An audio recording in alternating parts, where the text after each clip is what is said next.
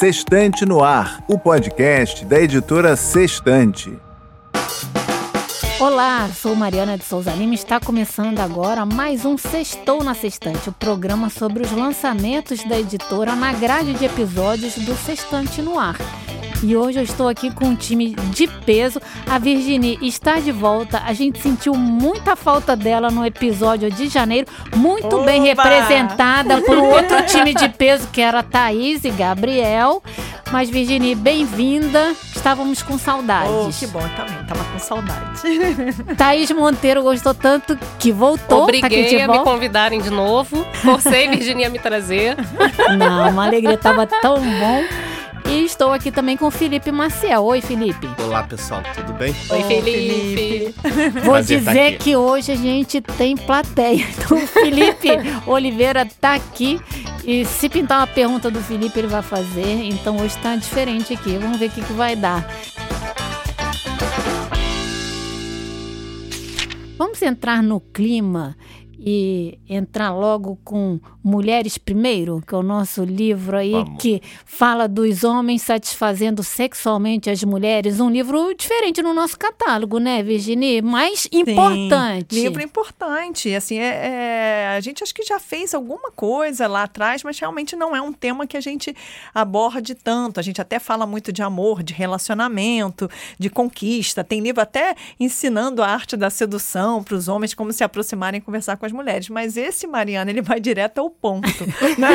no caso, aquele Sim. ponto, né? Aquele ponto. Ele, ele é muito interessante, o autor Ian Kerner. É, ele é sexólogo, mas ele fala que ele fez esse livro não por ele ser sexólogo, ele fez é, também como, como homem, né? E, e aí ele até conta logo no início do livro que ele tinha um problema de ejaculação precoce, que isso foi, assim, muito ruim para a vida dele sexual e para a vida como um todo, é, quando ele era bem mais novo. E aí ele usava o sexo oral como uma muleta, né? Só que depois de um certo tempo ele percebeu e entendeu que o sexo oral não é para ser tratado como uma preliminar, é, nem como uma muleta no caso dele, né? Que esse é o jogo principal, né? Que, é, que a coisa mais importante é, para satisfazer as mulheres é o sexo oral, né? Que a penetração, ao contrário do que se fala, das brincadeiras, é, das piadinhas e tal, ele até faz um jogo de palavras, né? Que a língua é mais importante do que a espada, né? Então, então ele, o que ele está falando é que a penetração, no caso do prazer feminino, ela não é a mais relevante, que a área mais sensível que a gente tem é do clitóris, e que o clitóris não é, como todo mundo fala, um botãozinho só. Então tem um monte de explicações falando do. Acho que são 8 mil nervos, né? Sim. É, e o... tem várias ilustrações também. É... Então, quem não entender explicando, tem desenho. não, e olha, é tão interessante. Eu, eu confesso que várias coisas eu não sabia. Essa coisa mesmo do clitóris, que o clitóris não é só que aquilo é a ponta do iceberg. É, eu não né? sabia que era tão complexo. Que ele vai, ele tem. Ele, ele vai todo para dentro, ele tem uma base, né? Uhum. E, e, ele se projeta, enfim, pelo pubis e chegando até é, o ânus. Então, assim, isso explica uma série de coisas. É um livro bem, ele é teórico e prático, porque ele não satisfeito de falar da importância do sexo oral, né? E de apresentar pesquisas mostrando como as mulheres normalmente têm mais dificuldade para ter orgasmo do que os homens e que a, a forma mais tempo, né? fácil, né? né? É, com a penetração. Isso é maravilhoso, né? né? Que ele é. fala que os homens normalmente têm um orgasmo é, com a penetração em, em dois minutos e meio, é a média né? É, mas que para a mulher atingir Isso o orgasmo. Tá nem começando. Mesmo, exatamente, mesmo com sexo oral, ele mede a 20 minutos. Então, é um descompasso total, né? total né? Nos tempos de né? resposta, né? pois é, é, sim. E que então ele fala isso, que os homens têm que ser aplicados nisso. É. Quer dizer, que isso é muito importante, que o prazer da mulher primeiro. É exatamente porque o, o homem tem que se concentrar primeiro para que a mulher tenha o orgasmo, para então ele buscar o prazer, ele adia o prazer dele, que aí se torna até mais prazeroso. O livro é ótimo, é né, ótimo, Thaís? É Você ótimo. que editou esse livro. Tem várias vai... ilustrações. Eu adoro as ilustrações, porque são super complexas, tem todas as partes, é, com setas e tal. Então, é, é realmente o estou desenhando para você entender. É, e aí, esse descompasso entre o tempo de resposta sexual do homem e o da mulher é, é aquele negócio. Depois que o homem ejacula, a espada cai, né? Já a língua não. O rei está deposto.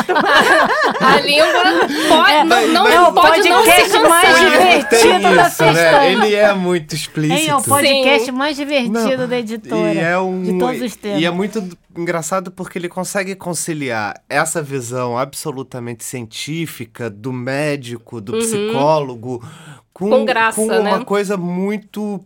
Pra, enfim, não é um livro uma delícia ler. teórico. Não. Você ri, você É. rola de rir. Não, Sim. é com muito bom. E olha só, dele, e é né? muito importante, gente, é, é educativo, Sim. né? Até Sim. nós que somos mulheres, a gente conhece a nossa anatomia, mas eu, o que eu tô falando é que várias coisas que eu li, eu mesmo Não sabia, eu também. Entendeu? É, Mas olha, eu tava pensando que era um livro para o homem ler. Tô, tô vendo que, que tem um benefício en- É um enorme livro a mulher pro ler. casal, né? Porque Não, a- mas É. pra É. mulher ler e, Ou e a se mulher autoconhecer. pode também dar pro, pro seu Não, que namorado, só, marido. Dá, O pode ser caso- ofensivo, Felipe. Você deixa Oferecer. assim em cima da mesa, assim, discretamente. Fala, Olha Pode que ser encarado como engraçado. indireta.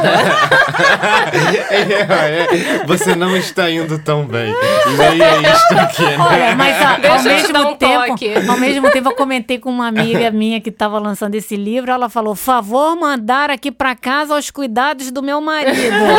Não, e É. ela mandou. E o E marido agradeceu. Não, Vamos é. ver se faço direitinho. É um livro de Não. utilidade pública, gente. Não, olha só, eu, achei muito bacana, inclusive assim, porque ele diz tudo, a posição certa, entendeu? Sim. Ele- ele- eu adorei, porque tem um- uma coisa do mito do 69, né? E ele até fala que, olha, pra imaginação, pra fantasia é muito bom, mas pra prática já não é tão bom. Tão legal porque assim. aquela posição, entendeu? Alguém não fica numa posição tão boa que aguente ficar tanto tempo, é, e ao mesmo tempo você se distrai, entendeu? Você faz uma coisa, faz, ou que o melhor, ou dar ou receber, É, entendeu? É uma Então, coisa mais performática do que proveitosa, no é, fim eu das adorei, contas. gente. E os nomes que dão, eu não vou até dizer aqui, porque sei lá, né? Enfim, mas os nomes das posições, que assim, é muito maravilhoso. É uma enciclopédia do prazer feminino, né? Sim. A apresentação do livro diz, eu acho que, que é uma frase que resume bem É isso, o sim. que, que o Eu livro adoraria traz. ouvir os homens discutindo sobre esse Sim, livro. a gente podia fazer um Felipe. Olha a primeira pergunta, Felipe. Primeira pergunta, não sei se é uma pergunta ou uma participação. É uma participação. É compartilhar com vocês que, por conta desse trabalho de visitar as livrarias e conversar com os livreiros, Sem nomes, por favor. sem nomes, Não vou comprometer ninguém. Senão vai ter que botar a tarja preta, fazer o pi. Exatamente. Mas é, tem havido uma adesão dos livreiros. É, eu recebi mensagem de alguns livreiros pedindo o livro como cortesia para si. Então isso é muito legal também, porque é, eu imaginei que de repente fossem as mulheres com essas intenções que a gente tem falado aqui, mas os homens têm manifestado interesse de ter o livro, de adquirir o livro. Então eu acho que vai ter também uma participação muito legal deles nas livrarias, recomendando também. Oh, que bacana. Mas eu acho que é isso mesmo. E até fala assim que antigamente havia também aquelas coisas, os mitos e as lendas, né? De que as mulheres não tinha tanto problema. A mulher não se preocupava tanto em ter orgasmo. A mulher não ligava para ter É orgasmo. como se o. Como se não fosse importante, só fosse importante para o homem. E aí, hoje em dia, isso caiu por terra. As mulheres É. querem Ao mesmo ter tempo é orgasmo, Ainda bem, né? Ao mesmo tempo, é muito alto ainda o número né, de mulheres que relatam Sim. nunca ter tido o orgasmo. É, e ele sim. fala, ele traz inclusive dados de estatística. Sim, Ao mesmo dizendo- tempo, é uma comunicação difícil, né? Assim, como é que é É. um diálogo difícil? Como é que você fala pro seu parceiro explica- aqui, você não tá fazendo direito, Ele bem? explica até pro homem saber quando que a mulher tá fingindo o orgasmo. Aqui pro homem é um negócio, ele fica, "Ó, se não acontecer isso, isso e isso aqui, ela tá fingindo. Muito bom, né? Não, muito bom. É, É, é- o autor diz que, que os homens querem aprender, mas que material de apoio, material de referência sempre foi difícil. Ele cita umas revistas é, masculinas, a Men's Health, a Playboy, que tratam muito de sexo, mas não falam sobre sexualidade.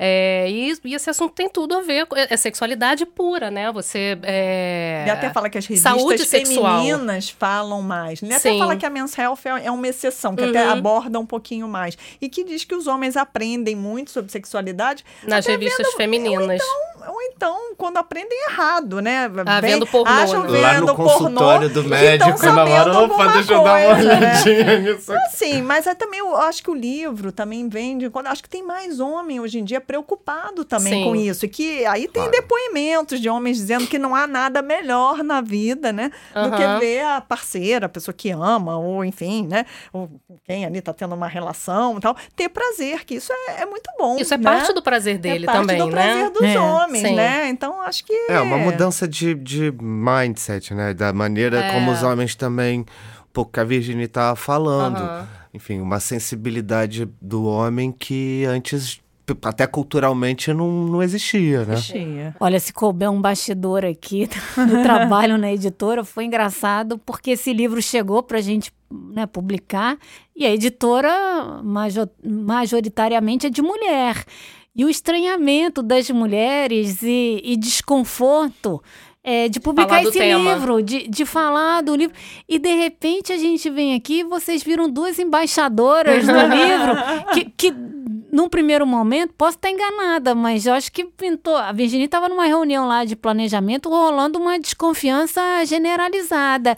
E, e teve uma Uma mudança. mudança. Não, é né, porque assim, eu, eu encaro com muita Naturalidade. e naturalidade falar de sexo, fazer faz Sim, parte é na- da vida faz das parte da pessoas, vida. Sim, quer é. dizer. Então assim, quem tem esses Não, mas eu tabus, acho- talvez seja mas eu são acho as que pessoas que tem- mais, Que mais precisam, precisam. ler o livro, Mas eu acho né? que tem uma preocupação assim, será que a gente vai lançar um livro machista? A gente não leu, não, a gente só ele tem... não é machista. Então a gente já tem- havia essa É. preocupação. É, Eu Não tinha é. essa preocupação. Então, assim, mas assim aí que a ele chegou pa- pra mim, partir eu do momento que vocês trabalharam o livro, aí vem, Uhum. vem uma outra, uma É, outra assim que eu história. comecei a ler, já no, no- no- na apresentação, eu já vi que não era uma coisa só engraçadinha, sabe? De que era uma coisa, claro, com um bom humor, que eu acho que nunca faz mal. É, mas embasado cientificamente. é, e o próprio autor conta uma, uma história pessoal expõe, muito, é, mu- é, é. muito vulnerável dele. Então, eu comecei a ver com outros olhos e virei realmente embaixadora do livro, não para os homens, mas para o casal, sabe? Como para fala enriquecer também, a vida dia, sexual do enfim, casal. Né? Assim, ele fala que, que, é, que é bom para os homens, para as mulheres, não Aham. importa também que tipo de relação, De relação, que tem. é. Enfim, né? É. Se é homossexual, se é Aham, heterossexual, sim. Isso também Porque os não órgãos tá estão jogo, ali, né? Os Exatamente. órgãos têm as mesmas Esse necessidades, né? conhecimento É muito bom as pessoas conhecerem um pouco mais, se for no caso das mulheres, seu corpo. No caso do- dos homens que queiram dar prazer para as mulheres, entenderem melhor, né? Como o- funciona como o- o funciona corpo feminino, sim. O corpo feminino.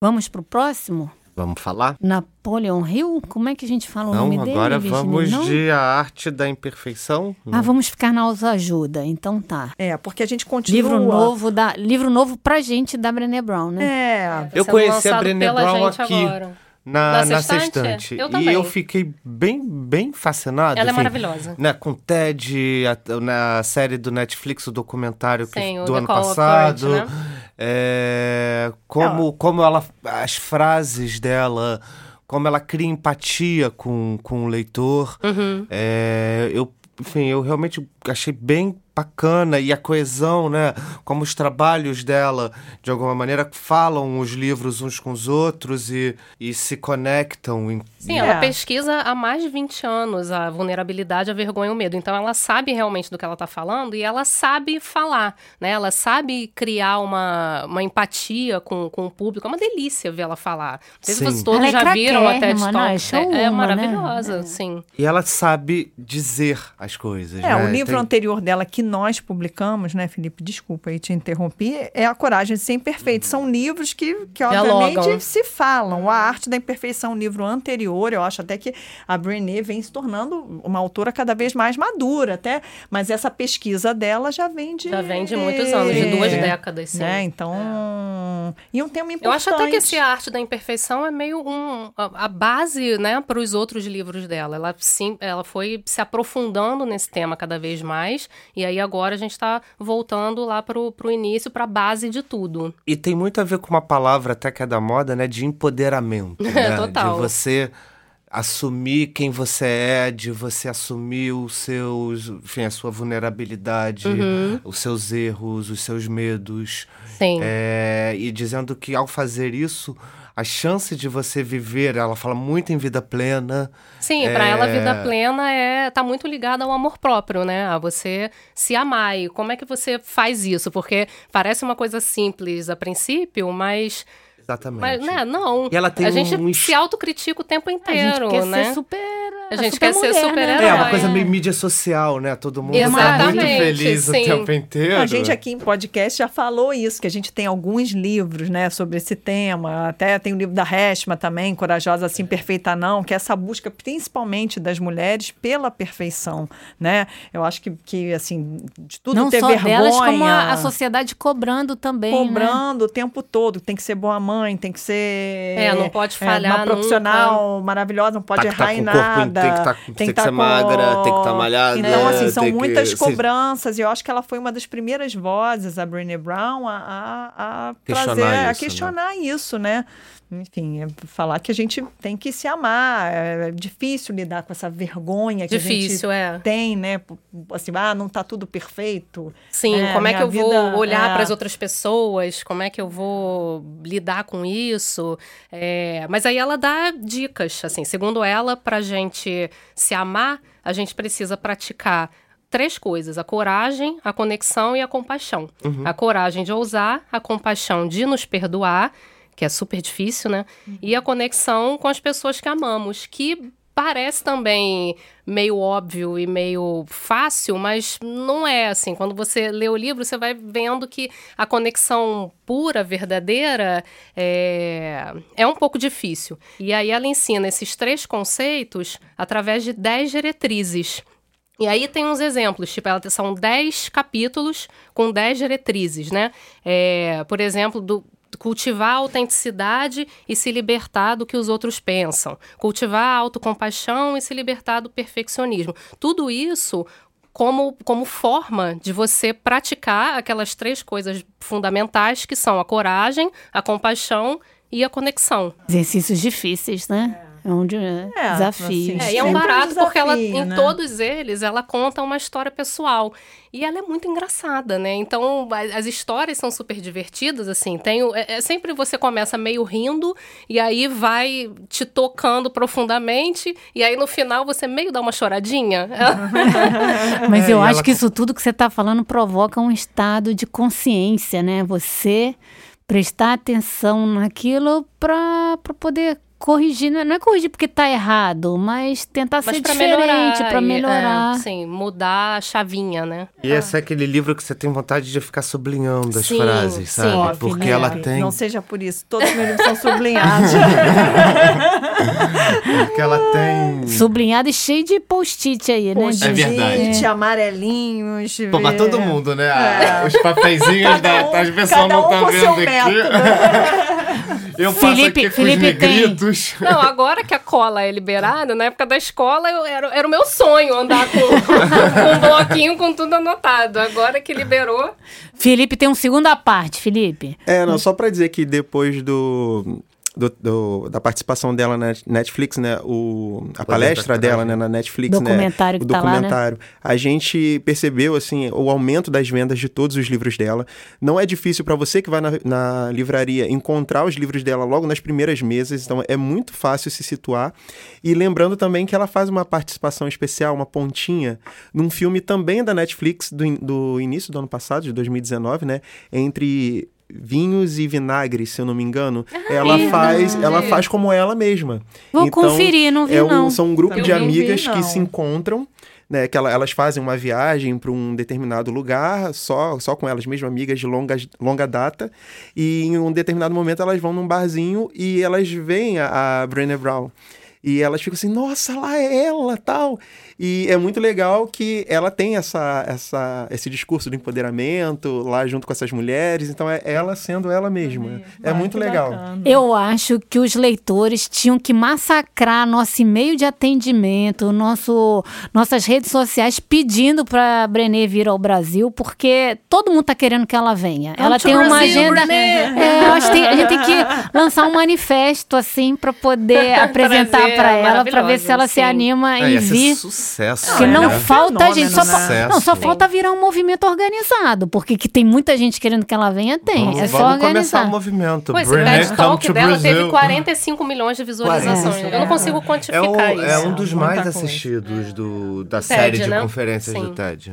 Felipe, então tô meio perdida aqui na ordem. Puxa o próximo livro. Bom, a gente vai falar agora de uma reedição de um livro muito importante, é, de 1937, que nós estamos recuperando aqui com uma edição belíssima, que é o Pense e Enriqueça, do Napoleon Hill.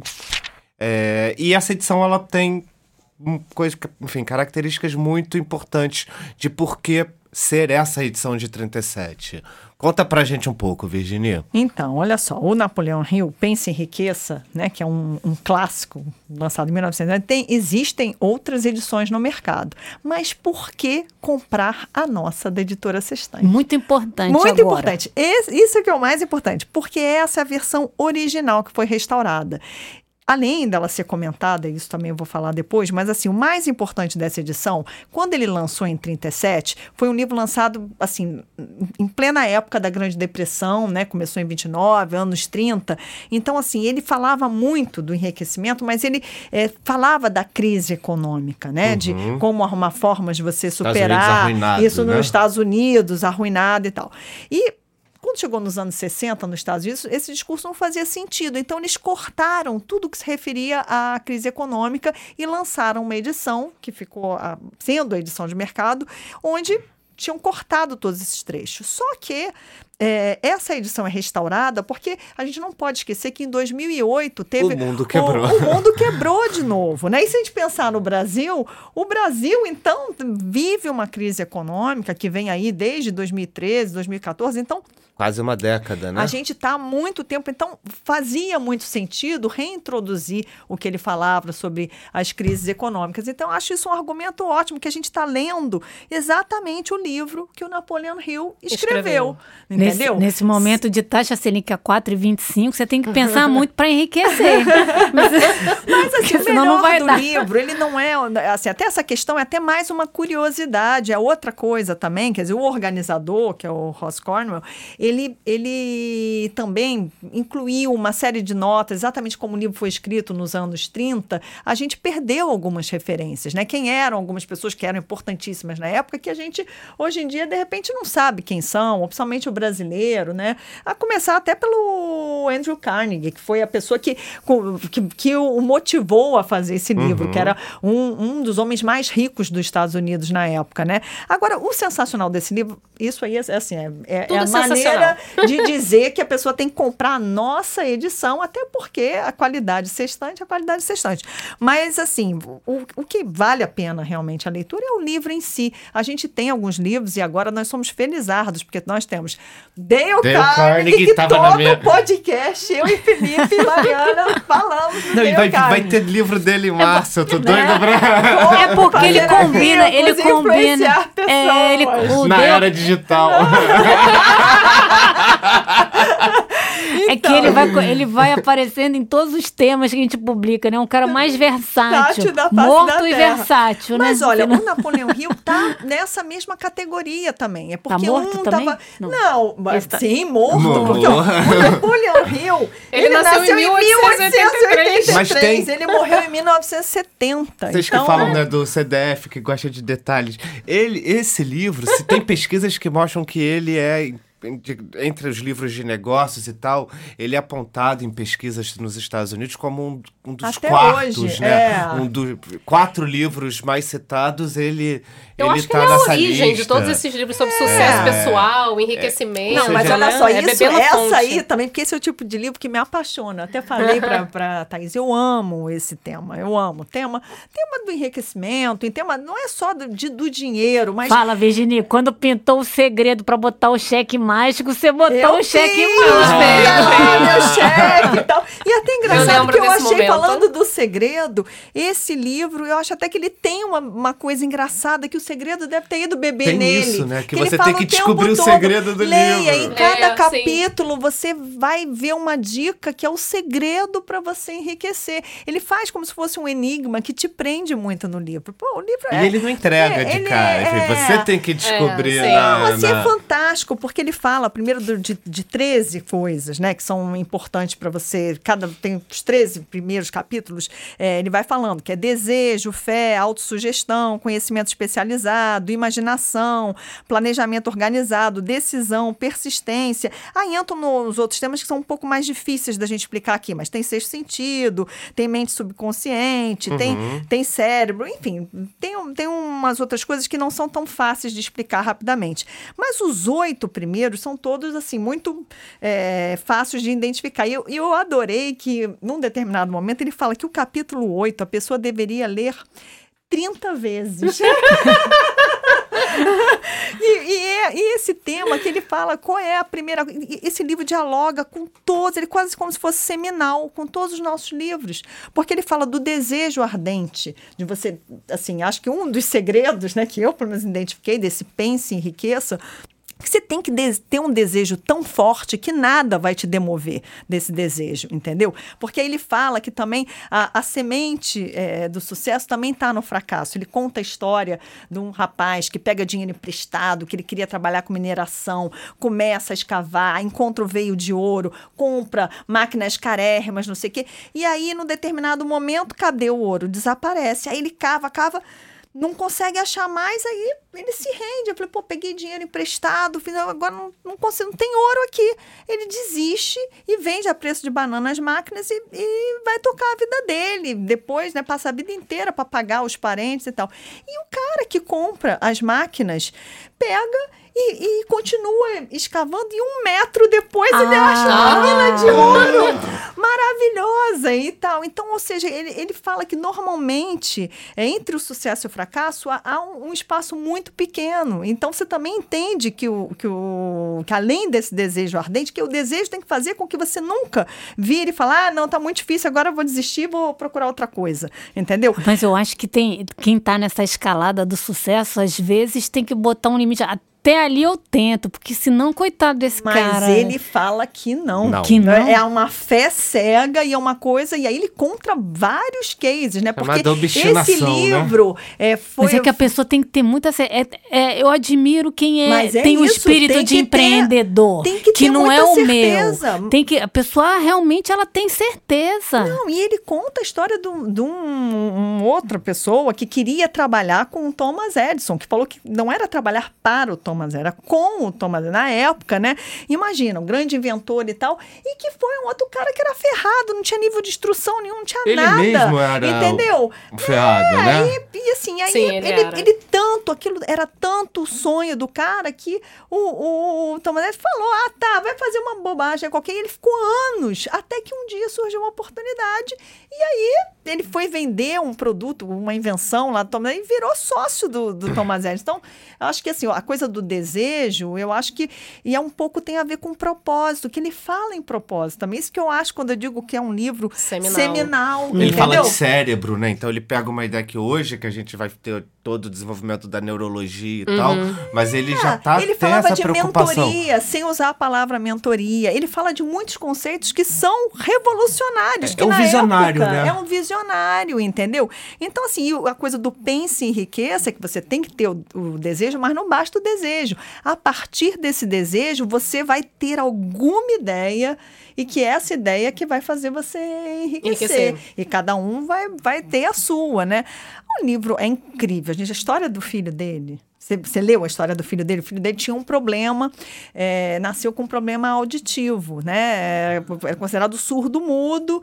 E, e aí ele, assim, desesperado. Imagina para um cara desses, né? Para quem sucesso é uma coisa muito importante e tal. E ele já tinha um outro filho mais velho. E aí ele começa a observar o filho dele, observar o filho dele. Não é possível. Ele um dia percebe, ele compra um- um- uma coisa um toca-discos, né? Mas não, não é exatamente isso, não. Uma coisa mais antiga.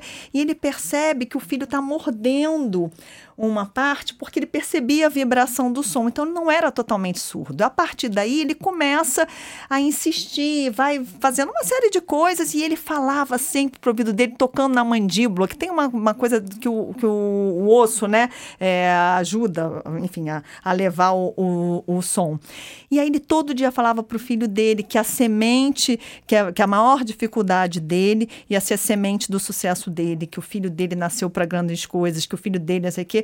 E ele vai, insiste, insiste, insiste. Aí o filho acaba indo para a escola normal, mesmo naquela época que era muito difícil. Imagina, a gente está falando aqui, né? É, ele é de 1883, né? Morreu em 1970. É. Aí um dia criam um aparelho de surdez, eles nem achavam, porque não achavam possível. E aí o filho começa a ouvir Nossa. e vai trabalhar nessa empresa e, e fica milionário. É, ele fala a, também. A grande dificuldade dele torna ele a pessoa perfeita para divulgar os benefícios desse aparelho. Pô, a história é linda, né? Assim, então, é, é um livro maravilhoso, gente. Tem que ler. Então, Virginia, ler, só você ler contando. vezes. Tá vendido. Então, é tá incrível. super vendido. Fio vai ter que levar ela para falar com os Pois livreiros. é, quem vai vender esse livro vai ser a Virginia. Exatamente, eu tô sentado aqui, tô pasmo, olhando, ouvindo, assim, não, é a melhor divulgadora que eu já vi. É. Incrível, Virginia. Que bom, que bom. Então, Mas para isso que tem podcast. É para as pessoas ouvirem e ficarem seduzidas E por esses livros livraria. maravilhosos. E corre para a É, Tem que livraria. inspirar, né, gente? E agora o outro, o próximo, eu achei lindo. Primeiro que é, enfim, é aquele bem livro presente, né, Virginia? Super fofo. É, ó, gente, esse que eu fui, Ah. fui voto super favorável Ele, à contratação Virginia vai vender mais esse, hein, gente? desse livro. Eu- é, esse Vamos livro- falar o nome, né, gente? O O nome. fim da procrastinação, né? E com essa palavra é difícil, tá? Porque ele também diz que para você é, poder até acabar com a procrastinação, você tem que dar o nome certo para as coisas, né? Não dá para você dizer que é enrolação, Não dá. né? Ele É, diferencia, né? procrastinar. Que não é Preguiça preguiça, que não é relaxamento. Não é, Não é. é, não, enfim. É, segundo ele, o preguiçoso, ele é preguiçoso e fica bem com isso, tá feliz de ser assim. Mas o procrastinador, não. O procrastinador quer, de fato, realizar uma coisa, mas simplesmente não consegue começar. E aí então é um motivo de angústia. também, é, Exatamente. só. Não, mas ó, o que me apaixonou de cara por esse livrinho, esse é um livrinho num formato diferente, que vocês vão ver na livraria, ele é quadradinho, ele é colorido, né? Ele, ele- Tem vários enfim, desenhos vários- lindos. Agora, o máximo dele é que ele tem uns desenhos, uns diagramas, onde que eles servem de resumo é, de, de cada conceito que ele vai apresentando, porque ele é um livro baseado todo em pesquisas científicas, né? E o autor, assim, mas ele, ele tem uma coisa que ele vai bem direto ao ponto, ele consegue ser sucinto, explicar as coisas para e passo. E, E eu as vou dizer, ilustrações? maravilhosas. E eu me apaixonei por esse livro, Felipe, por uma ilustração, que é do homenzinho em cima do elefante. Foi isso que me fez, eu falei assim, gente, esse livro é genial. Contrata. Só por causa desse desenho você Não, olha só, porque quando ele fala de procrastinar, tem dois desenhos nesse livro que são maravilhosos. Um Tem, um é da quarta São- capa. Da quarta capa é maravilhoso. é muito maravilhoso, mas então são três. Porque, assim, porque tem um outro que são dez quadradinhos, dizendo que você, como se tivesse, né, assim, um conjunto de tarefas que você tem, várias tarefas, e dez quadradinhos que é o tempo que você tem para fazer. O que, que o procrastinador faz? Concentra tudo, ele faz tudo no último quadradinho. Né? Ficam todas as E- tarefas então, sobrepostas, brasileiro, né? A pra cada tem- quadradinho, ele tem 10 bolinhas no último quadradinho. O que, é que- o que as pessoas fazem? Elas, elas assim, deixam para o último minuto, vão empurrando com a barriga. Enquanto elas podem não encarar aquilo que talvez seja difícil, Uhum. elas vão empurrando. Então, então, essa definição de visual de procrastinação É maravilhosa, sim. Maravilhosa. É genial. E tem umas coisas É, muito legais muito. também, porque ao mesmo tempo ele vai trazendo essas imagens, essas ilustrações que, que você pega e entende o que, que ele está falando visualmente também muito rápido, mas também ele, né, ele, ele fala de, de pensamento grego, né? né, enfim, Não, ele livro é pega- sofisticado, é cita super. Schopenhauer, Alto, cita é. vários Exildo, filósofos. né? É. Tem a questão, por exemplo, quando ele fala da paralisia decisória, da tesoura do potencial, enfim, que é também. A gente vive num mundo que. que o que você pode escolher para fazer é tudo Sim. tão, tão grande, tão amplo. É, ele diz tanta- que- Também sobre informação, o que você enfim, aonde você deve se pegar a informação, ao momento você deve dizer também para, eu não preciso de- desse volume Aham. de informação. É, uma coisa Ele que ele fala, aponta é que é. hoje em dia a gente tem mais informação do que a gente já Tem teve na capacidade de história. decidir, Sim, e aí inclusive. eu me identifiquei tanto com isso, Eu porque, super. assim, pensa no Netflix, no iFood. Você fica às vezes. Quando você consegue. Mas na- Quando na- você consegue escolher uma comida, ah, vou aqui escolher uma comida, escolhi, pronto. Não, você quer ver todos os restaurantes, todas as opções de comida, todas. Da mesma forma, quando você vai comprar uma coisa, quando você vai comprar, sei lá, um eletrodoméstico, você abre o Google e quer pesquisar o melhor mixer da vida. você não consegue e aí você nada. fica para sempre na pesquisa, você não consegue comprar seu mixer e, e você fica angustiado por isso, tudo, né? né? Aquela mesmo tela, tempo- aquela tela rolando infinitamente na tua frente. Mas ó, a, a definição dele, o que eu acho assim, ele- eu acho que ele, assim, ele é perfeito em tudo que ele coloca. Realmente ele vai direto ao ponto. Agora, quando ele fala por que que a gente procrastina, que eu acho que é uma das coisas mais legais, que é aí que entra o meu elefante com o homenzinho em cima, que é o elefante domador, que tem a ver com uma questão de, de meditação budista, né? Que ele que é o seguinte, aí ele entra até num tema que depois a gente vai falar do livro, o lado bom do lado ruim, que é das emoções. E aí tem coisas que são assim, que estão lá e estão aqui também. Que ele falando que o nosso cérebro, a gente tem é, várias áreas. Tem a- uma área que é do sistema límbico, que, que é do- da época, né? Tá ligado mais aos nossos instintos, às emoções, né? Que vem do homem lá, mais da nossa coisa ancestral, né? É, dos nossos tempos lá, de homem da caverna e tal. E tem o neocórtex, que é a parte da racionalidade, como se você tivesse um cérebro, né, mais ligado às emoções e o outro ligado à racionalidade. E por que que a gente procrastina? Porque racionalmente a gente até sabe que a gente tem que fazer uma coisa, né? E, e quer às vezes até fazer, porque se você não faz, você sua vida, até seus avanços, suas realizações dependem das ações que você vai tomar, né? Certo. Mas assim, Claro. você não faz porque por outro lado, né, tem uma coisa sua que gera uma aversão. Você, pô, mas isso, né, agora isso é muito chato, eu não quero fazer isso. Eu fazer isso depois, agora eu vou aqui limpar uma mesa, né? Ele sempre inventa algo bem idiota para fazer. Sim, aí dizendo- tudo é melhor do que a tarefa. dizendo que é muito importante fazer aquilo, né? E aí, por isso que ele fala do elefante com domador, que ele fala que o, o, o elefantinho é, são, são as emoções. E o homenzinho em cima, que é o domador, é aquele que está regulando as emoções. Não é ruim, a gente. As emoções, elas são perfeitas, né? A gente precisa das emoções. Muitas vezes a gente reage rápido e decide coisas rápido, porque a gente age até a partir do sistema límbico, dessa, dessas emoções que a gente tem que acionar rápido para decidir. Só que precisa ter uma autorregulação. Quanto maior é a capacidade desse domador fazer com que é, levar as emoções para o lado certo, né? Para o lado que ele quer para obter aquele resultado, melhor é. Então, se para você não procrastinar, o que, que você tem que fazer? É se convencer, entendeu? Você tem que se Domar você dar mesmo. ordem para você mesmo. Falar, olha, agora eu vou sentar, vou ler esse livro aqui, porque amanhã eu vou fazer um podcast e eu tenho que falar desse livro. Entendeu? Eu não vou olhar na rede social, eu não vou bater papo com a Mariana, antes. entendeu? Eu não vou.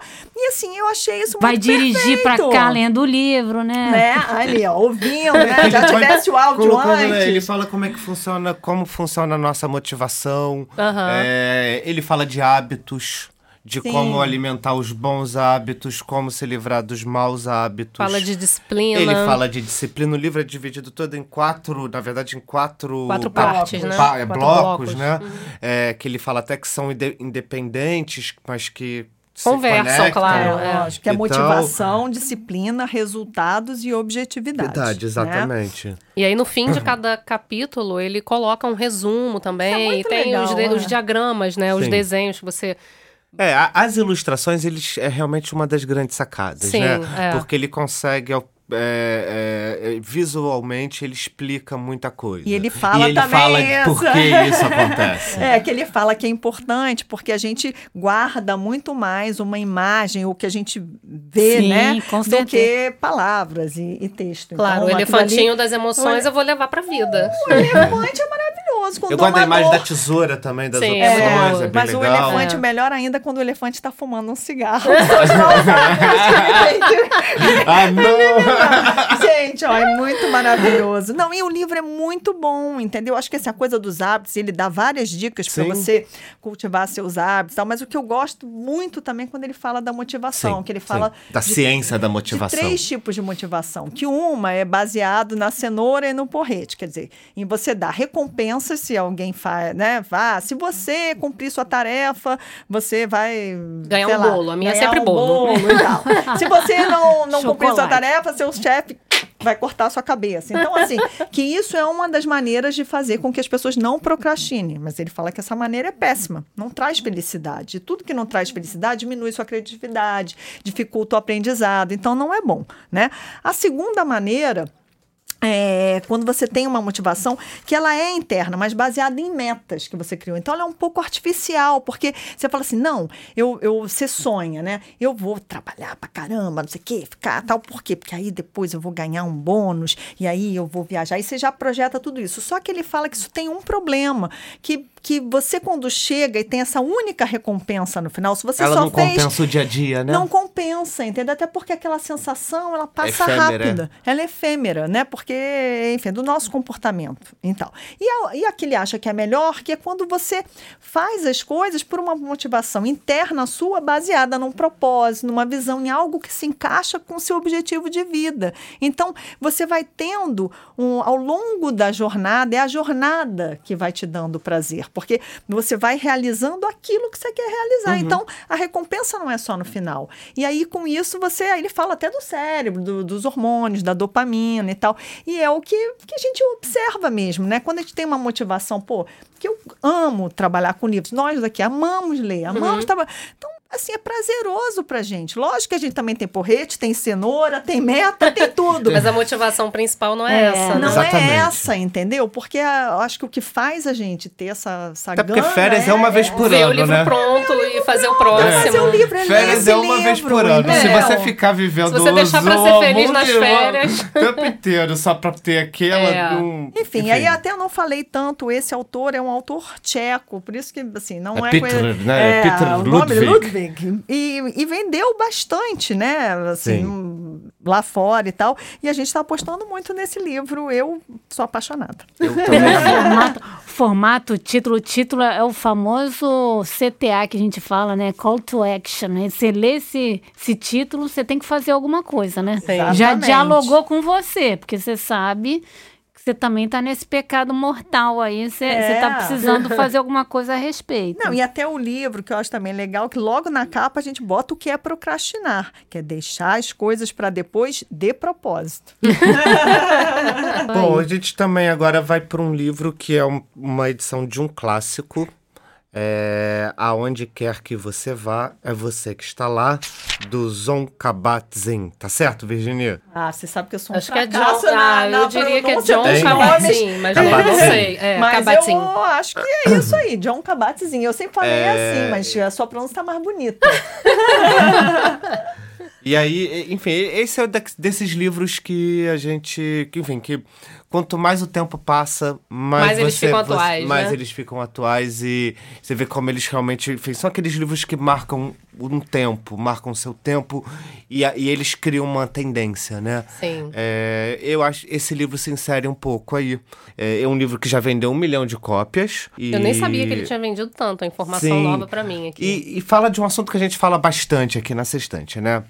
É, Atenção plena. plena, mindfulness.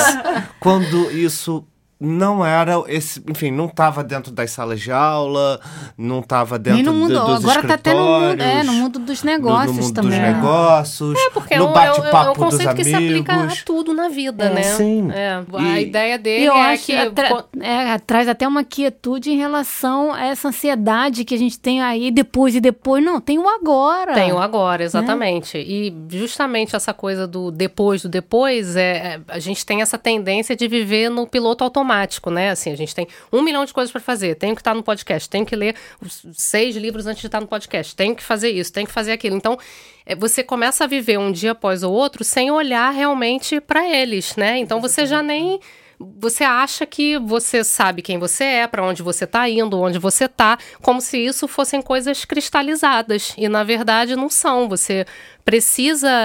É, parar de vez em quando e, e olhar para o seu entorno, olhar para o que você está fazendo com propósito e olhar conscientemente, com atenção, é, para ajustar é, o rumo. É, é, meio que. Tem uma passagem aqui que eu achei bem legal, que eu acho que resume, que ela, que ela diz o seguinte, ele diz o seguinte, né? Pense em si mesmo como uma testemunha eterna, atemporal.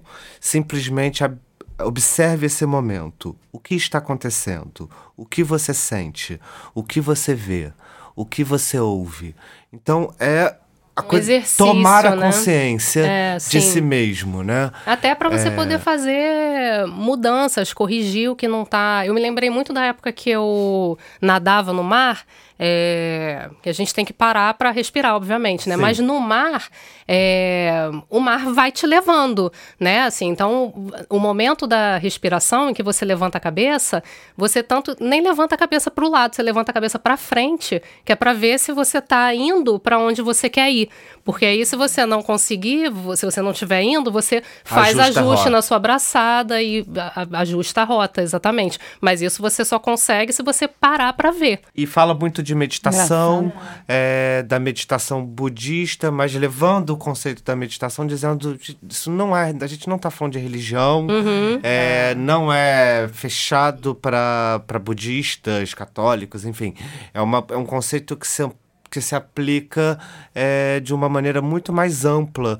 Então, esse livro. E hoje nós temos também diversos livros que falam desse assunto no, no catálogo, e eu achei bem legal que ele voltasse agora com por nós. Ah. Qual era o título original dele mesmo, gente? Era Mente, mente Alerta. alerta é, né? Ele foi lançado originalmente com a Mente Alerta. E até chegar a esse título, que é o título traduzido do inglês, né? uhum. né? É, mas, enfim, para a gente encontrar o português foi meio uma pegadinha. É porque tem uma. Porque tem um jogo de palavras e o interessante que quando ele fala onde quer que você vá, é você que está lá, acho que tem um pouco a ver de que, com, a, com a situação de que não adianta a gente querer, ah, tô com um problema, então agora vou viajar. eu vou viajar, que eu vou resolver. A gente não resolve o problema da gente, porque nós sempre, somos nós sempre que estamos lá. Então, o importante é que a gente consiga, é, assim, estar presente e, em todos, e, os, momentos. Em todos é. os momentos, entendeu? Não adianta, a gente não vai fugir da gente mesma. Um uhum. pouco isso, né? Então a gente tem que conseguir é, encontrar esse centro de calma e exatamente estar tá naquele momento presente, né? Viver o agora, Sim, enfim. Eu é. acho que, que é eu isso, adoro né? que ele fala com, sobre a meditação como uma coisa que não é para iniciados. Meditação é para todo mundo, não é nada impossível. É, você pode fazer correndo, você pode fazer no ônibus, você pode fazer em qualquer lugar, exercitando, né? Assim, não é. Porque tem aquela falsa crença de que meditar é livrar a mente de pensamentos. E isso ninguém consegue fazer, uhum. né? O pensamento vem o tempo todo. E ele diz o que, o que é a meditação mesmo, que é você aceitar que o pensamento vem, é, ver ele passar e analisar ele, ver, olhar e ver, sabe? É, é meio isso. Você não precisa esvaziar a sua mente, tentar esvaziar, porque isso é impossível. E aí você vai ficar sempre com aquela sensação Tô de que né?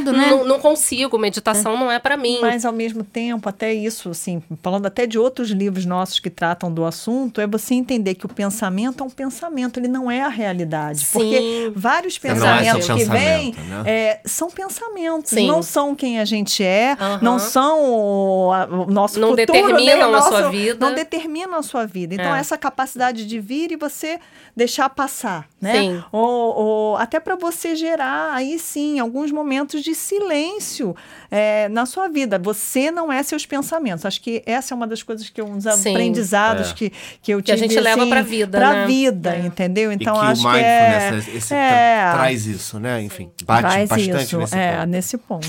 Vamos, Vamos de falar Daniel do Barros? último livro aqui do, de, de fevereiro. Eu tô até com saudade. Vai ter cidade maravilhosa no final. o lado bom do lado ruim. Preparando para o carnaval, é o carnaval, né? Novo livro do psiquiatra Daniel Barros. O Daniel Barros, ele é psiquiatra. Psiquiatra. Ele, Ele é formado em coluna- filosofia. Ele tem coluna no Estadão, programa na Band News, canal no YouTube. Ele é consultor do bem-estar, não é? Da enfim, Globo. ele- Já lançou um outro livro pela Sextante, que é o Pílulas de. Bem-Estar. Isso. É, tem Ele uma já teve um capacidade livro indicado ao Jabuti em 2014, Tem uma é capacidade Viagem por Dentro do Cérebro. super legal de comunicação, porque ele fala de temas, enfim, a psiquiatria, ou seja, temas difíceis, temas às vezes difíceis de explicar, e ele consegue fazer isso de uma maneira muito legal. Sim, muito É. palatável, e né? Uma muito linguagem... parceiro da, E aí, da até editora, falando assim, do- também. Um cara, um cara legal que gosta da sextante, que, que tá junto ali. A gente precisa de um mediador para. Né, a gente fez o ciclo de palestras aí. é, ele, eu coloquei ele numa mesa para mediar. Ana Cláudia Quintana Arantes. Que é uma pessoa que não tem religião, com Pedro Siqueira, que, que é um autor da gente que, que é católico, e ele psiquiatra ali no, no meio, e, e falando também do comportamento da- das pessoas, de, de cérebro e tal, em relação da, fé da- ciência, a né? relação da fé com a ciência. Sim. E ficou super interessante. Ele, ele tem uma habilidade de botar todo mundo para jogar, sabe? Então, Aham, se, isso é legal. se um tá, tá dando opinião, ele quer o contraponto. É, eu acho que ele tem essa generosidade, assim, muito fã do Daniel É, Barros ele mesmo. fez, um- fez uns vídeos bem legais com a gente, depois muito checa explicativo, o nosso, né? Muito o nosso didático, YouTube. assim, uma linguagem É, fácil. quero ver, eu não vi. Enfim, deu uma entrevista pra gente que vai estar aqui no final desse podcast. Ah, É. que beleza. E, enfim, eu, eu, eu também gosto, você falou até da brincadeira do título, eu acho a brincadeira desse título muito legal também. O lado bom do lado ruim. Sim. E ele faz até na própria. Ele vai falar de vários sentimentos e também ele vai dizer o lado ruim. é, do, Do- único do lado do, bom. do lado bom. bom, é. Quando ele Sim. for é falar de ótimo. alegria. Alegria, né? Isso é muito bom. É, Então, o que ele quer dizer basicamente é que os sentimentos humanos, eles são importantíssimos. É o divertidamente, né? Em forma de livro. É, isso aí, Não é, é? isso aí. é. Porque é, ele até brinca dizendo que ele escreveu um livro de anti-autoajuda. Porque enquanto isso todos mesmo. os livros de verdade, autoajuda. é. Todos os livros de autoajuda falam da alegria, fique feliz, como ser alegre, como se livrar das preocupações, tudo isso. Ele resolve escrever um que vai na contramão disso e fala bem das emoções negativas. É, Só que ele não tá falando bem das emoções negativas, ah, legal, vamos ficar todos tristes e cabisbaixos e nada disso. Ele fala da importância das emoções é, como sirenes, como avisos, é, as emoções negativas, né, no caso, de que alguma coisa não tá indo bem, alguma coisa que não vai bem na nossa vida e que a gente precisa olhar para aquilo para poder resolver antes que esse que essa sirene se transforme numa coisa muito mais alta e muito mais frequente e acarrete problemas muito mais difíceis de resolver lá na frente. Ou seja, fa- não dá para levantar o tapete e varrer a sujeira para baixo. Não dá. Exatamente. não dá, e ele não fala também da importância disso para a comunicação entre as pessoas, né? Para que você consiga externar esses sentimentos é, ruins, negativos, é, como isso é importante para o relacionamento humano, enfim, para corrigir rota, Uhum. para você no seu casamento, nas suas relações de, E ele- de trabalho. E eu achei interessante também que até essas emoções, quais seriam as emoções principais, primárias, né, que ele vai Isso é tratar no legal. livro, isso é bem legal, porque ele vai mostrando que tem legal, vários cientistas, cada um aponta... Elegeu É. um grupo. Um pouco uma discussão uma teórica discussão que vai lá e tal. pra trás. Mas assim, uma, uma das coisas que eu acho legal é que aí ele tem um dos estudos que até assim, o que, que seriam essas emoções primárias? São aquelas que até as pessoas cegas, por exemplo, que nunca viram a expressão facial de outra pessoa, que elas manifestam Aham. é, na face delas sem elas nunca terem visto. Então, quer dizer, não pode imitar, né? Aham, então ele sim. fala, né? da- acho que das emoções que ele trata nesse livro. Uhum. Sim, é são a as tristeza, básicas. é, medo, É, medo, raiva, raiva, nojo. nojo e alegria. E ele E vai falar da alegria. alegria no polo, no polo positivo, É, enfim, como sim. o, o É, oposto. aí- E ele faz a comparação com as cores primárias, né? Dizendo Aham. que da mesma maneira que você tem as cores primárias e a mistura delas, né? O vermelho com o enfim, você vai chegando Vai aos, aos tons, outros tons tons, intermediários. Vários, é. é, essas emoções, elas também. Então,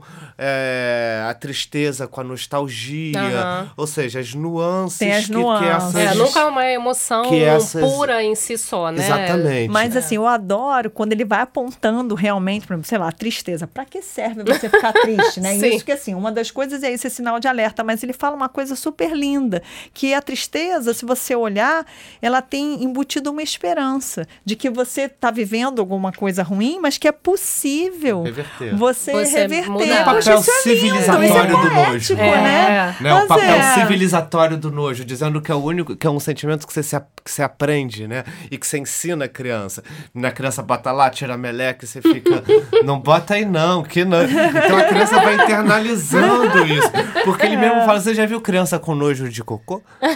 Não tem. É verdade. É verdade, não. Se é. você não ensinar a ter Come. nojo, ela Ela come. Come, passa na então, cara. É, é bem interessante, porque ele também vai traçando um pouco como se estruturam e essa, essa parte do nojo eu achei incrível, do medo, né? Ela falou de sistema límbico, Sim. ou seja, ele Protege, sempre teve né? Sim, lá é. atrás no tempo das cavernas a gente tava o medo era fundamental para A você raiva também, você se pra prepara você sobreviver, batalha, Batalha, exatamente. né? Eles têm- É. E eu adorei até mesmo na tristeza, quando ele fala que, por exemplo, a gente chorar não serve só pra gente, quer dizer, serve também pro outro Sim, ver pra como eu estou comunicar. triste. Como E você acabou poxa, comigo, de repente né? vem, vem me acolher, me dá um colinho, né? Então, assim, é maravilhoso. O universo das emoções humanas, ele é Sim. muito rico, né? Então, permite, assim, um, um longo debate, assim, Sim. é assunto de conversa. É, você tinha assunto- falado da tristeza, coisa super linda. Tem outra coisa que ele fala da tristeza também que eu achei super linda, que é que as únicas pessoas que não ficam tristes são as que desistiram de ver um mundo melhor. Porque a tristeza é um indicativo de algo que você quer mudar, ou em você, ou na sua relação com o outro, é, ou, ou no mundo, enfim. Você é muito cético, né? Assim, Pois não é, acredita sim. em mais nada. Então é verdade. Não, ele tem colocações brilhantes nesse Tem. livro. E ele assim. conta também vários, várias passagens pessoais, o que sempre enriquece, né? Pra Sim. mim, eu adoro saber da, da, da vida dos Ele é- autores, ele é como bom com- aquilo se relaciona. história Ele é um né? ótimo contador de histórias. E a É. capa tem uma brincadeira da carinha triste A capa é muito e. Ah, feliz. cara, é é uma a gente fez, é, né? a gente fez até Virou a um pin, a gente fez um pin da, que, que tá que vai para quem comprar o livro na pré-venda. Ah, me dá de presente, eu sou editora do livro. Aí esse pin você você pode brincar de botar carinha triste ou carinha feliz pra Aham. você brincar como é que tá seu estado de humor. Ah, que fofo. E essa campanha tá até dia 19 de fevereiro. O livro vai, vai chegar na casa das pessoas logo depois do carnaval. E aí, até 19 de fevereiro, quem comprar na pré-venda leva o PIN. E o pessoal Ah, que tá legal. aí com a gente não deixa de ouvir agora. Enfim, ele conversou, deu uma entrevista aqui para o departamento de, de marketing Legal. e falou um pouco dos pontos principais do livro. Então, fica, enfim, segue ouvindo a gente aqui porque tem mais Daniel Barros falando do lado bom, do lado ruim. Terminamos? tem, tem spoiler pro mês que vem? Sim? Não? Tudo, tudo em cima? Daqui a pouco. A gente já Bienal falou que tem Livro Dale Carnegie novamente. É, eu já tô em ritmo de Bienal, porque eu tava lá em São Paulo já lutando pela, Calma, pela Mariana! programação dos Eu autores. tô olhando o Márcio. Mas a gente tem que trazer, a gente quer trazer esses autores aí para esse eu grande evento, para essa festa do Brené livro. Brown. Não, não é, ainda não, ainda não. Vamos, vamos arrumar um patrocinador muito possante, com, com fôlego financeiro forte, que aí eu acho que a gente consegue trazer a trazer, nossa musa. né, nossa musa. Então é isso, né, gente? Termina aqui o nosso Sextou na Sextante sobre os lançamentos de fevereiro. Se você deseja mandar uma sugestão, quer conversar com a gente, quer dar pitaco na pauta, manda um e-mail. A gente vai ficar tão feliz de receber sua mensagem. sextantenoar.sextante.com.br é, a gente começou hoje com um livro divertidíssimo, muito diferente no nosso catálogo. Mulheres primeiro, eu acho que todo mundo tem que comprar e depois falamos aí de tantos outros temas, negócios, autoajuda, atenção plena, mas foi um, um mês importante aqui fevereiro. Eu sou Mariana de Souza Lima, conversei aqui com a Virginie Leite, musa máxima. Obrigada. Legal ter você de volta, Virginia. Editora, livreira, faraoa. Incrível. O Fio vai querer levar ela agora para todos os encontros. Virginia, eu preciso no meu trabalho. Participação especial do Felipe Oliveira E estávamos aqui com a Thaís Monteiro. Obrigada, Opa. Thaís. Oh, Obrigada eu a super março. feliz da Thaís estar também me auxiliando, porque eu estava de férias e ela ficou aí editando boa parte desses livros com todo o cuidado aí, todo o carinho. E que é- competência, E né? competência que não tem ninguém que trabalhe comigo na sextante, nem na sextante que não seja competente. Então isso é, uma isso aí. redundância. É isso aí. e Felipe Maciel. Obrigado, pessoal. Isso aí, Felipe. É sempre um prazer. Mas não desliga você. ainda, tem entrevista do Daniel psiquiatra Barros. Daniel Barros. E Exatamente. Falando do lado bom, do lado ruim. Isso aí. E até o próximo. Março a gente está de volta. Beijo, Mari. Beijo pra todos. Oi, Daniel. É um prazer estar aqui com você falando do lançamento do lado bom, do lado ruim. É, a gente preparou aqui umas perguntinhas para o nosso podcast, o Sextou na Sextante, e vai ser um prazer tê-lo como convidado especial desse nosso mês de fevereiro, falando do novo livro. Bom, queria falar um pouco logo de, no início, na, na introdução do livro, você fala é, como as pessoas geralmente desconfiam da- das próprias emoções e como querem sempre, enfim, acreditar numa racionalidade e, e você diz que essa racionalidade na prática ela é uma ilusão, ela não se concretiza porque as nossas emoções estão o tempo inteiro é, influenciando o como decidimos as, as nossas decisões. Queria que você falasse um pouco sobre esse assunto e contasse também aqui pra gente como é que as emoções influenciam e até mesmo determinam o nosso raciocínio. A gente desconfia muito das emoções na tomada de decisão, né? A gente sempre acha que é uma decisão não racional. Olha, você não está sendo racional, você está pensando emocionalmente, está decidindo com o coração em vez de com o cérebro. De fato, assim, quando a gente é muito mobilizado por uma emoção, quando uma emoção é muito forte, muito intensa, a gente pode não tomar as melhores decisões. Mas o que o, o livro deixa claro é que é impossível tomar uma decisão sem algum aspecto emocional. Né? A gente vai falar sobre um relacionamento, sobre um emprego, sobre uma grande decisão. Como impedir que a emoção faça parte dessa decisão? Seria até errado, né? Porque é, o aspecto emocional, afetivo daquelas consequências, ele é inegável. Então, de fato, as emoções fazem parte. E aí eu conto a história ali de até alguns pacientes que perderam a capacidade de se emocionar e que com isso eh, perdiam até a capacidade de tomar decisões simples. Né? Escolher uma data para um retorno de uma consulta se tornava um desafio porque racionalmente era tudo a mesma coisa. Então essa essa emoção, esse tempero da emoção, ele é fundamental para as nossas decisões e até para o nosso raciocínio. Daniel, seguindo aqui com você, né, no lado bom do lado ruim, você também fala bastante, reforça a ideia de que reconhecer as, as nossas emoções, a maneira como a gente se sente, é fundamental para o autoconhecimento, né? O termo saber quem somos. É, queria que você falasse também um pouco aqui de que maneira podemos tomar decisões mais saudáveis e sermos capazes de reconhecer como nos sentimos e por quê? A dificuldade que muitas pessoas têm de discriminar as próprias emoções, de saber o que estão sentindo ali, diferenciar se é raiva, se é medo, uh, se é fome, cansaço, enfim, até de dar nome para o que estão sentindo, a gente sabe hoje em dia que pode ser bastante prejudicial. Tem estudos que mostram a associação entre uh, depressão ou aqueles comportamentos de se cortar com essa dificuldade de reconhecer as próprias emoções. Então, o autoconhecimento, essa consciência de si mesmo, hoje a gente sabe que passa por você ser capaz de identificar e dar nome para as emoções. Então esse é um dos pontos importantes do livro, né? A gente passou tanto tempo querendo não ficar triste, não sentir raiva, é, fique alegre, né? Livre-se da, das suas preocupações, que a gente meio que vai silenciando à força essas emoções e desaprendendo a reconhecer os sinais que elas nos dão. Então, é muito importante a gente é, aprender, né, a gente resgatar essa capacidade de ouvir esses sinais, de discriminar o que a gente está sentindo, até para poder agir na raiz da causa dessas emoções.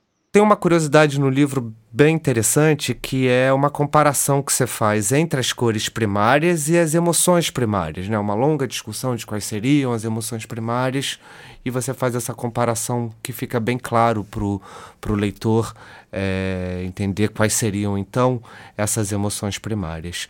E você destaca ainda que as emoções negativas superam em número as posições, as emoções positivas. Por que, que isso ocorre? Por que, que há mais emoções negativas do que positivas? Isso significa que as nossas emoções negativas são preponderantes na nossa vida? Fala um pouco aqui pra gente. Uma maneira de classificar as emoções muito interessante é colocá-las num círculo.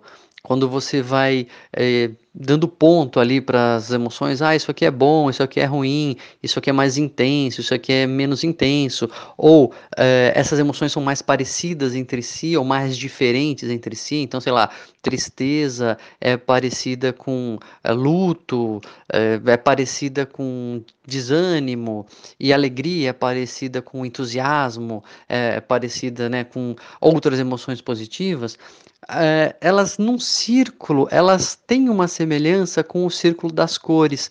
E eu coloco essa analogia no livro, né? O, as cores tem aquele círculo cromático que a gente aprende na escola, que tem as cores primárias, as cores secundárias e até as terciárias. E as cores frias, as cores quentes, as opostas, as análogas e assim por diante. Então eu faço essa comparação de que as emoções também teriam emoções opostas, né, emoções que são análogas, que são parecidas, e tem um lado bom e um lado ruim, como a gente tem na, no círculo das cores, as cores quentes e as cores frias, na, no círculo das emoções a gente teria o lado bom e o lado ruim. As emoções primárias é tema de bastante debate é, ficaram famosas as emoções primárias do filme Divertidamente, que são as emoções que eu uso como guia no nosso livro: a tristeza, medo, raiva, nojo e alegria. Mas elas não são as únicas, existem várias propostas de quais seriam as emoções primárias, seriam as emoções que eh, já se identificam em bebês, seriam emoções que você vê presente na natureza, ou são aquelas que trazem respostas fisiológicas para o nosso organismo, enfim, existem várias propostas, mas a gente escolheu essas que são é, intuitivamente fáceis de reconhecer por todo mundo. E um ponto que chama atenção é que nessas emoções, né, nas básicas, nas primárias, tem mais emoções negativas do que positivas. A gente tem das cinco emoções primárias que a gente elegeu, medo, tristeza, raiva e nojo, que são negativas, e só alegria, que é positiva. Provavelmente é porque a gente precisa de alarme para quando coisa ruim está acontecendo, né? É, ninguém precisa de um alarme para avisar que está tudo bem. Nossa, o que, que esse alarme está tocando? Não, é só para avisar que está tudo bem. A gente tem alarme para avisar quando as coisas estão mal, quando as coisas não, não vão bem. Então, esse é um dos motivos pelos quais a gente tem mais emoções primárias negativas, e é também por isso que a gente precisa estar tá bem atento a elas, né? bem ligado a elas, porque elas vão trazer para nós informações importantes sobre coisas que são ameaças, sobre coisas que estão fora de lugar, sobre coisas que a gente precisa evitar e assim por diante. Então, a, as emoções primárias elas acabam sendo mais negativas porque elas são verdadeiros alarmes instalados em nós. Falando de lado bom do lado ruim, é, fala um pouco do lado bom, de sentimentos que a gente tem tanto, enfim, medo, né? Fala um pouco do lado bom de tristeza, do medo, da raiva e do nojo. Como o próprio título do livro diz, né, o lado bom do lado ruim, toda emoção negativa tem um lado positivo. Toda, na verdade, porque toda emoção tem um propósito, toda emoção existe para sinalizar alguma coisa e essa sinalização é importante. Então, se a gente pegar, por exemplo, a tristeza, ela sinaliza para nós que alguma coisa foi ruim, que alguma coisa aconteceu de forma como a gente não gostaria, ou vai acontecer de forma como a gente não gostaria, só que isso é inevitável, né? Isso não tem como a gente fugir e isso não tem como a gente recuperar Senão a gente já estaria falando de outras coisas, de medo, de raiva. Então a tristeza nos coloca nessa posição mais introspectiva, de reflexão, diminui a nossa energia de sair pulando, de sair festejando e nos coloca numa posição de pensamento para conseguir digerir essas perdas que fazem parte da vida. Não tem uma vida que não seja marcada por algum tipo de perda. E quando isso acontece, a gente precisa ser capaz de digerir e pensar sobre o que está acontecendo. E a tristeza ela tem essa função, esse lado bom, entre outros que eu cito no livro. O medo, da mesma forma, ele é um sinalizador de perigo, né? Sinalizador de que as coisas podem dar errado e que a gente tem que evitar. E então, além de ser uma grande proteção, o medo, ele, ele é um, eu acho que um para-choque aí contra o excesso de autoconfiança. Esse é um, um, dos pontos que eu coloco no livro. Às vezes a gente é otimista demais, às, às vezes a gente exagera na, nas expectativas positivas. E isso pode nos levar a caminhos pouco prudentes, a caminhos errados, a decisões ruins. O medo, ele funciona bem para colocar um, um freio nisso, né? Colocar pelo menos um contraponto nesse otimismo exagerado que a gente pode ter. A raiva, ela é uma emoção até, apesar de negativa, valorizada, né? Nossa sociedade, ela entende que tem hora que você precisa mostrar os dentes, precisa lutar pelo que é seu, e ela é isso mesmo, né? É uma emoção que sinaliza algum direito que está sendo ferido, ou algo que você achava que era para ser seu, que te foi tomado. Então ela nos coloca em marcha aí para arregaçar as mangas e, e reaver alguma coisa e brigar por alguma coisa. E eu acho ela útil também porque às vezes ela sinaliza que a gente está exagerando no que a gente acha que seria nosso direito. Às vezes a gente acha que é, tem direito demais e fica com raiva com coisa boba, fica com raiva do, do parceiro, da parceira, do filho. Por que, que você está com raiva? Está com raiva porque você acha que ele quebrou alguma lei, feriu alguma regra, né? Como se a criança fosse capaz, por exemplo, de seguir a regra de comer sem se sujar. E aí você fica com raiva porque ela está se sujando. Será que a gente não é, exagera um pouco demais né, nas regras que a gente espera? Então, estar atento à raiva é também um bom jeito de a gente ver um pouco do nosso exagero, de a gente achar que temos direito a tudo ou mais direitos do que é, possível na prática. E o nojo é aquela emoção que nos protege da contaminação. Ele inicialmente nos protege da contaminação de comida, né? Comida é, podre, comida que está estragada gera essa aversão e a partir dali o nojo ele vai crescendo e a gente vai sendo ensinado e educado para evitar outras fontes de contaminação, outras fontes de sujeira e isso passa bem além da esfera biológica e ele também vai apontar o que é educado do que não é educado, o que é civilizado e o que é incivilizado. O nojo ele acaba sendo grandes, uma grande placa assim de sinalização de, olha, até aqui pode, a partir daqui é inadequado. E a gente sente uma aversão quase que instantânea ao que a gente aprendeu que é inadequado. Então, é, um resumo né, de alguns dos lados bons dessas emoções negativas, mas vale a pena é, entender um pouco mais por que, que elas existem, o que, que elas sinalizam para nós, e assim a gente consegue extrair esse lado bom do lado ruim. Na conclusão do livro, tem uma frase muito interessante sua que diz: Sim, as emoções negativas são incômodas, mas é esse seu grande valor. Elas são nossos alarmes. Comenta um pouco mais essa frase e eu acho que ela dá sentido ao livro todo e resume bem. Conta aqui para os seus ouvintes, para os nossos ouvintes aqui do Sextão na Sextante.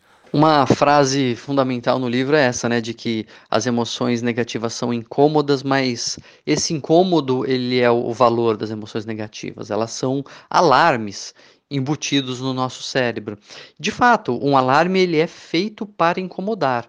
Né? Se imagina que a gente instalasse um alarme que tocasse uma música suave e agradável, ninguém ia levantar para resolver o problema ou para ver o que estava acontecendo. O alarme é um negócio que incomoda, é um negócio que a gente é mobilizado, a gente é quase que forçado a ver o que está acontecendo, a levantar e se mexer para tentar resolver e entender a origem daquele problema. Então as emoções negativas, elas existem por isso.